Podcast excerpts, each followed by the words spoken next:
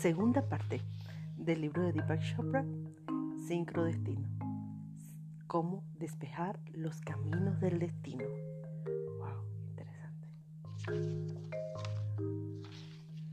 Meditación y mantras.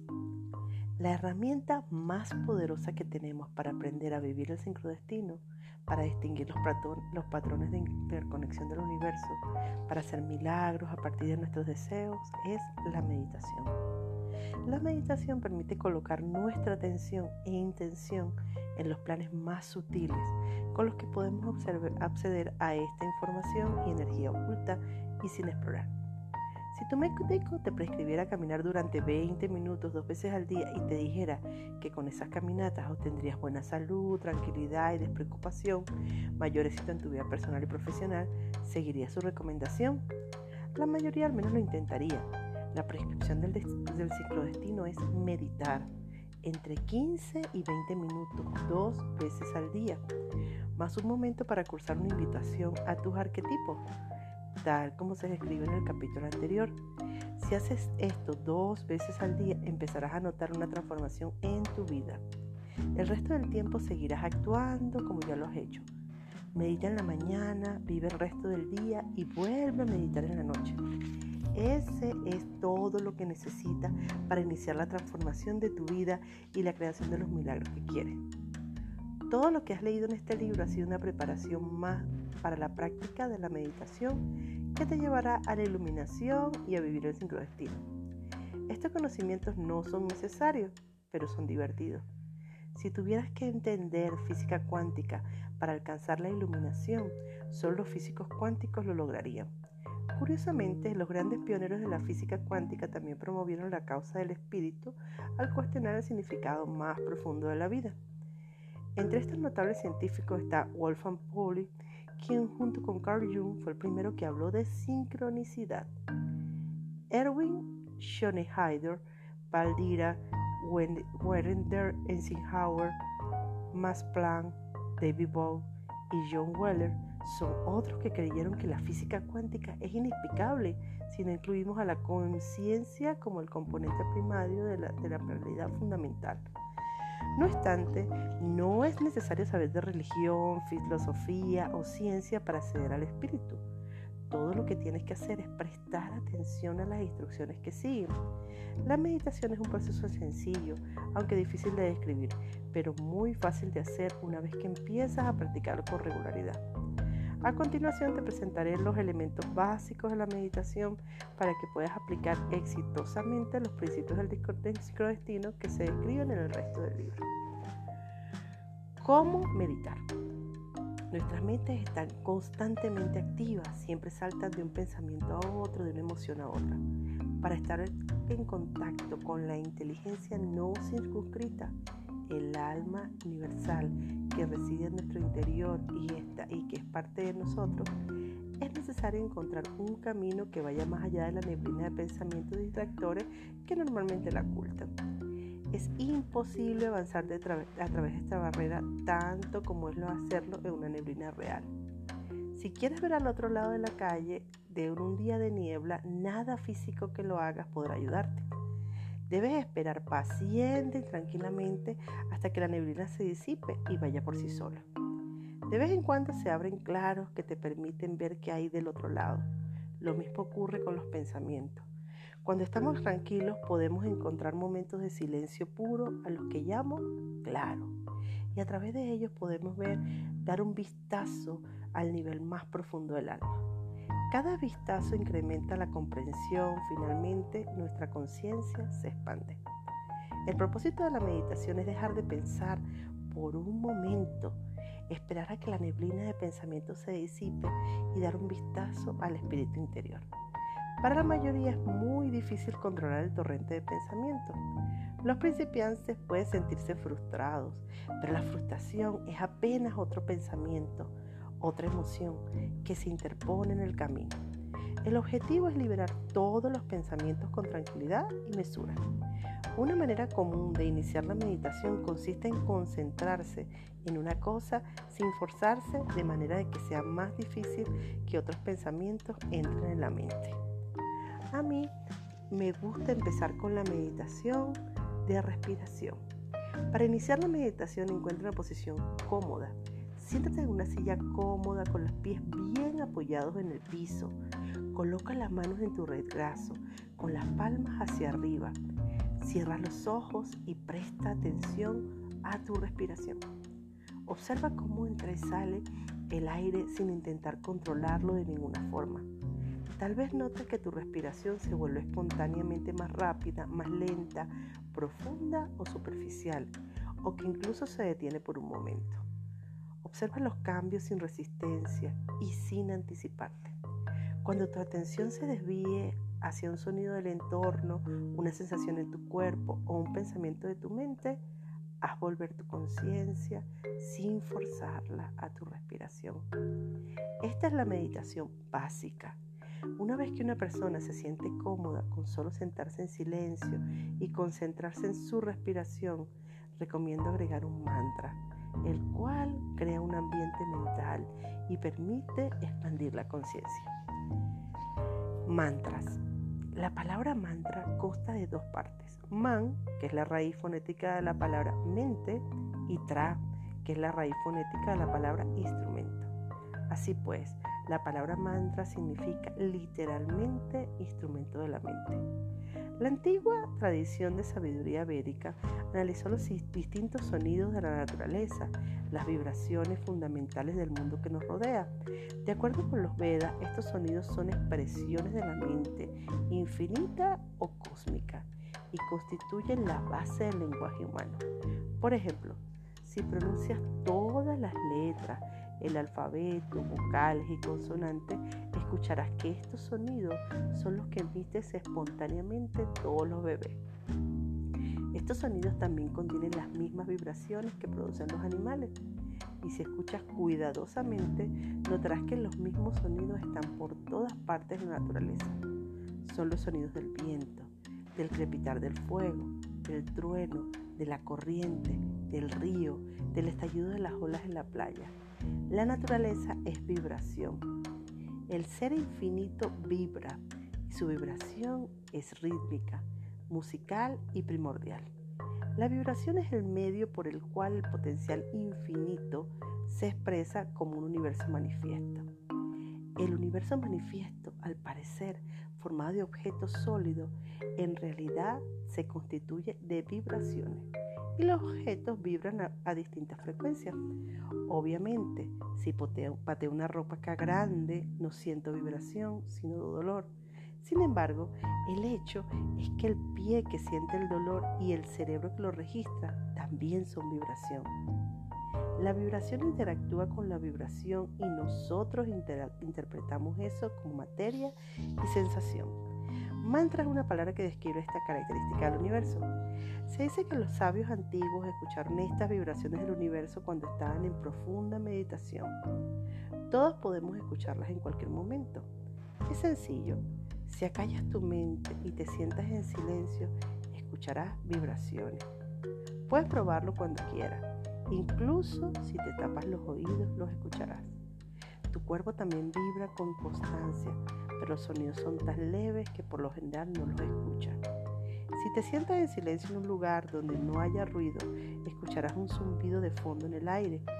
Y si empiezas a prestarle atención, con la práctica lograrás escuchar todos los mantras que están registrados en la literatura védica.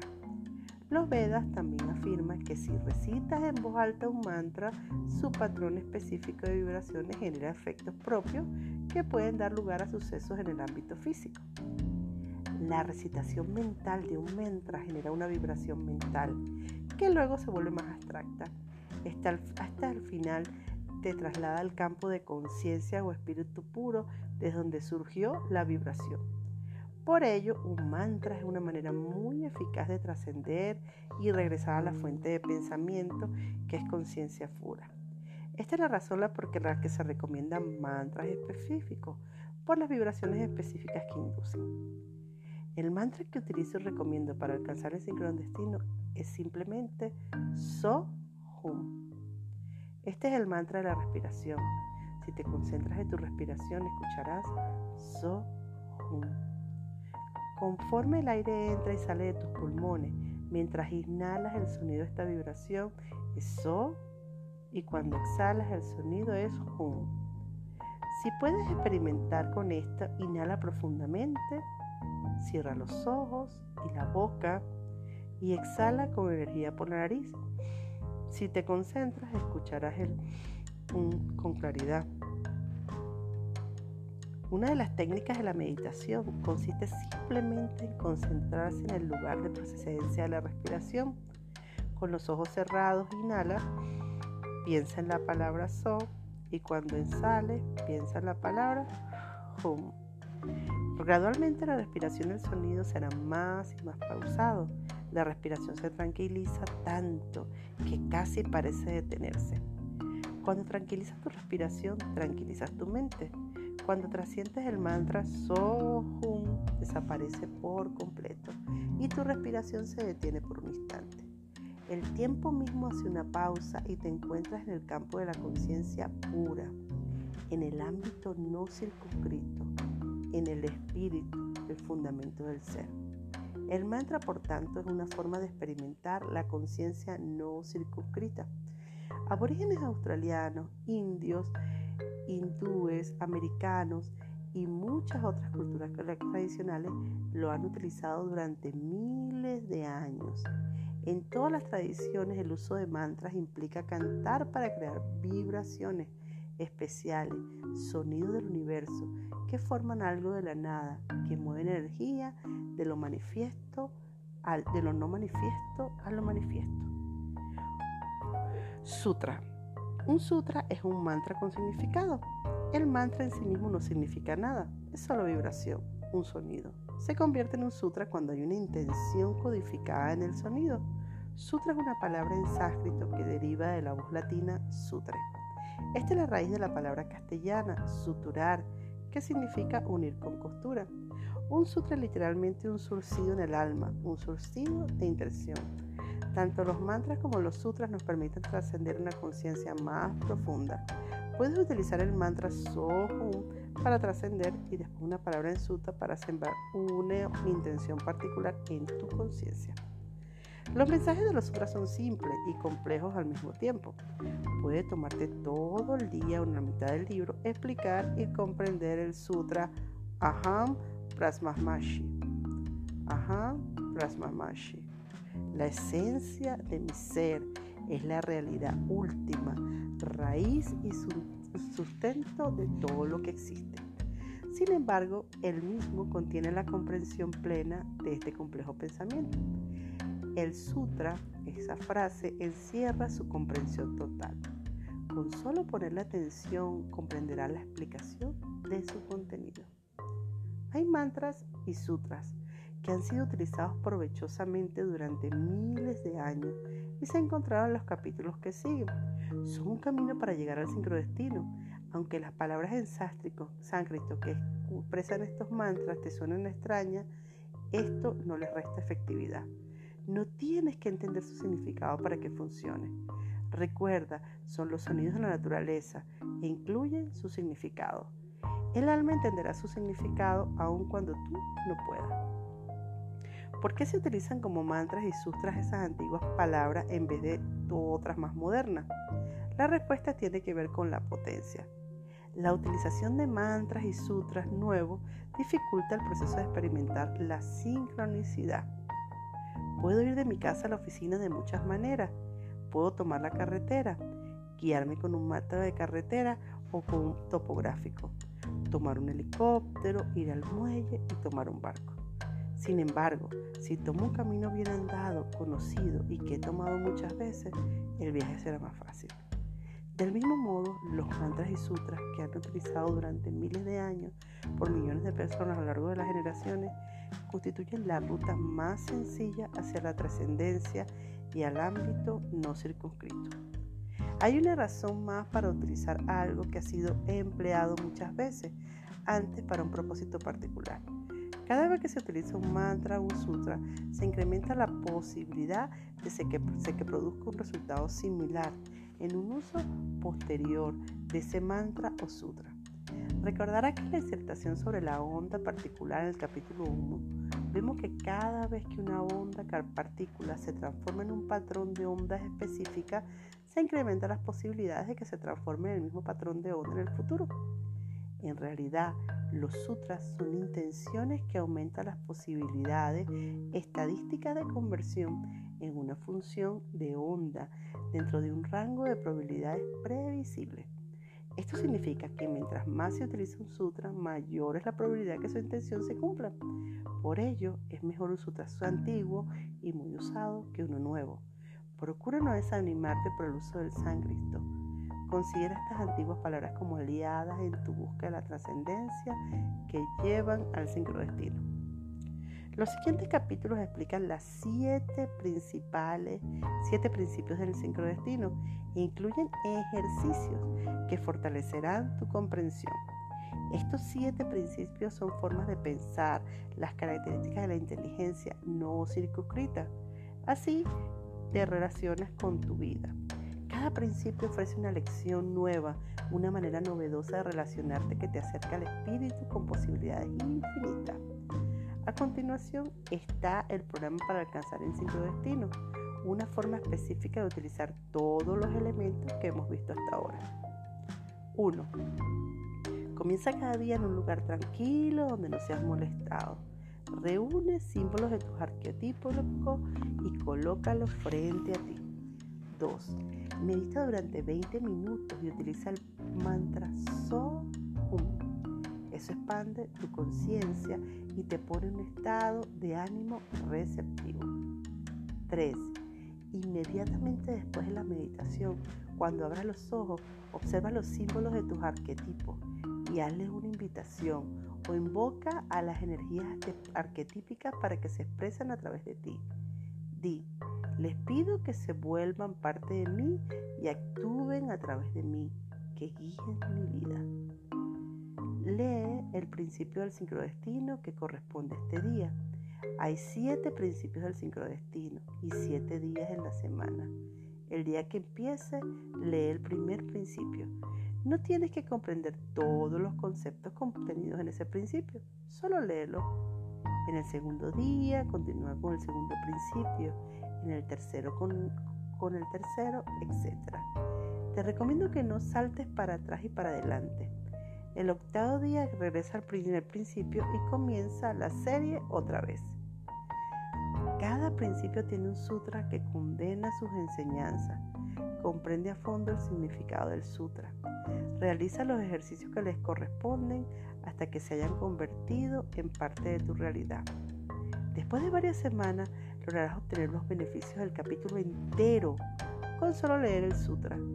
Lo ideal es que sigas este programa diariamente y que cada día, cada semana y cada mes te acerque a cumplir el destino de tu vida. Estos primeros cuatro pasos no deben tomar más de 20 minutos o 30 minutos. Repite el procedimiento de la noche. Durante el resto de días no tienes que hacer nada especial. Solo vive, tu vida normalmente. La meditación matutina detiene, dirige tu intención durante el día, aun cuando no pienses en ello. Al leer el principio, creas esa intención y permite que la inteligencia no circunscrita sincronice los millones de acontecimientos individuales que deben ocurrir para que se cumpla eso que tienes que hacer.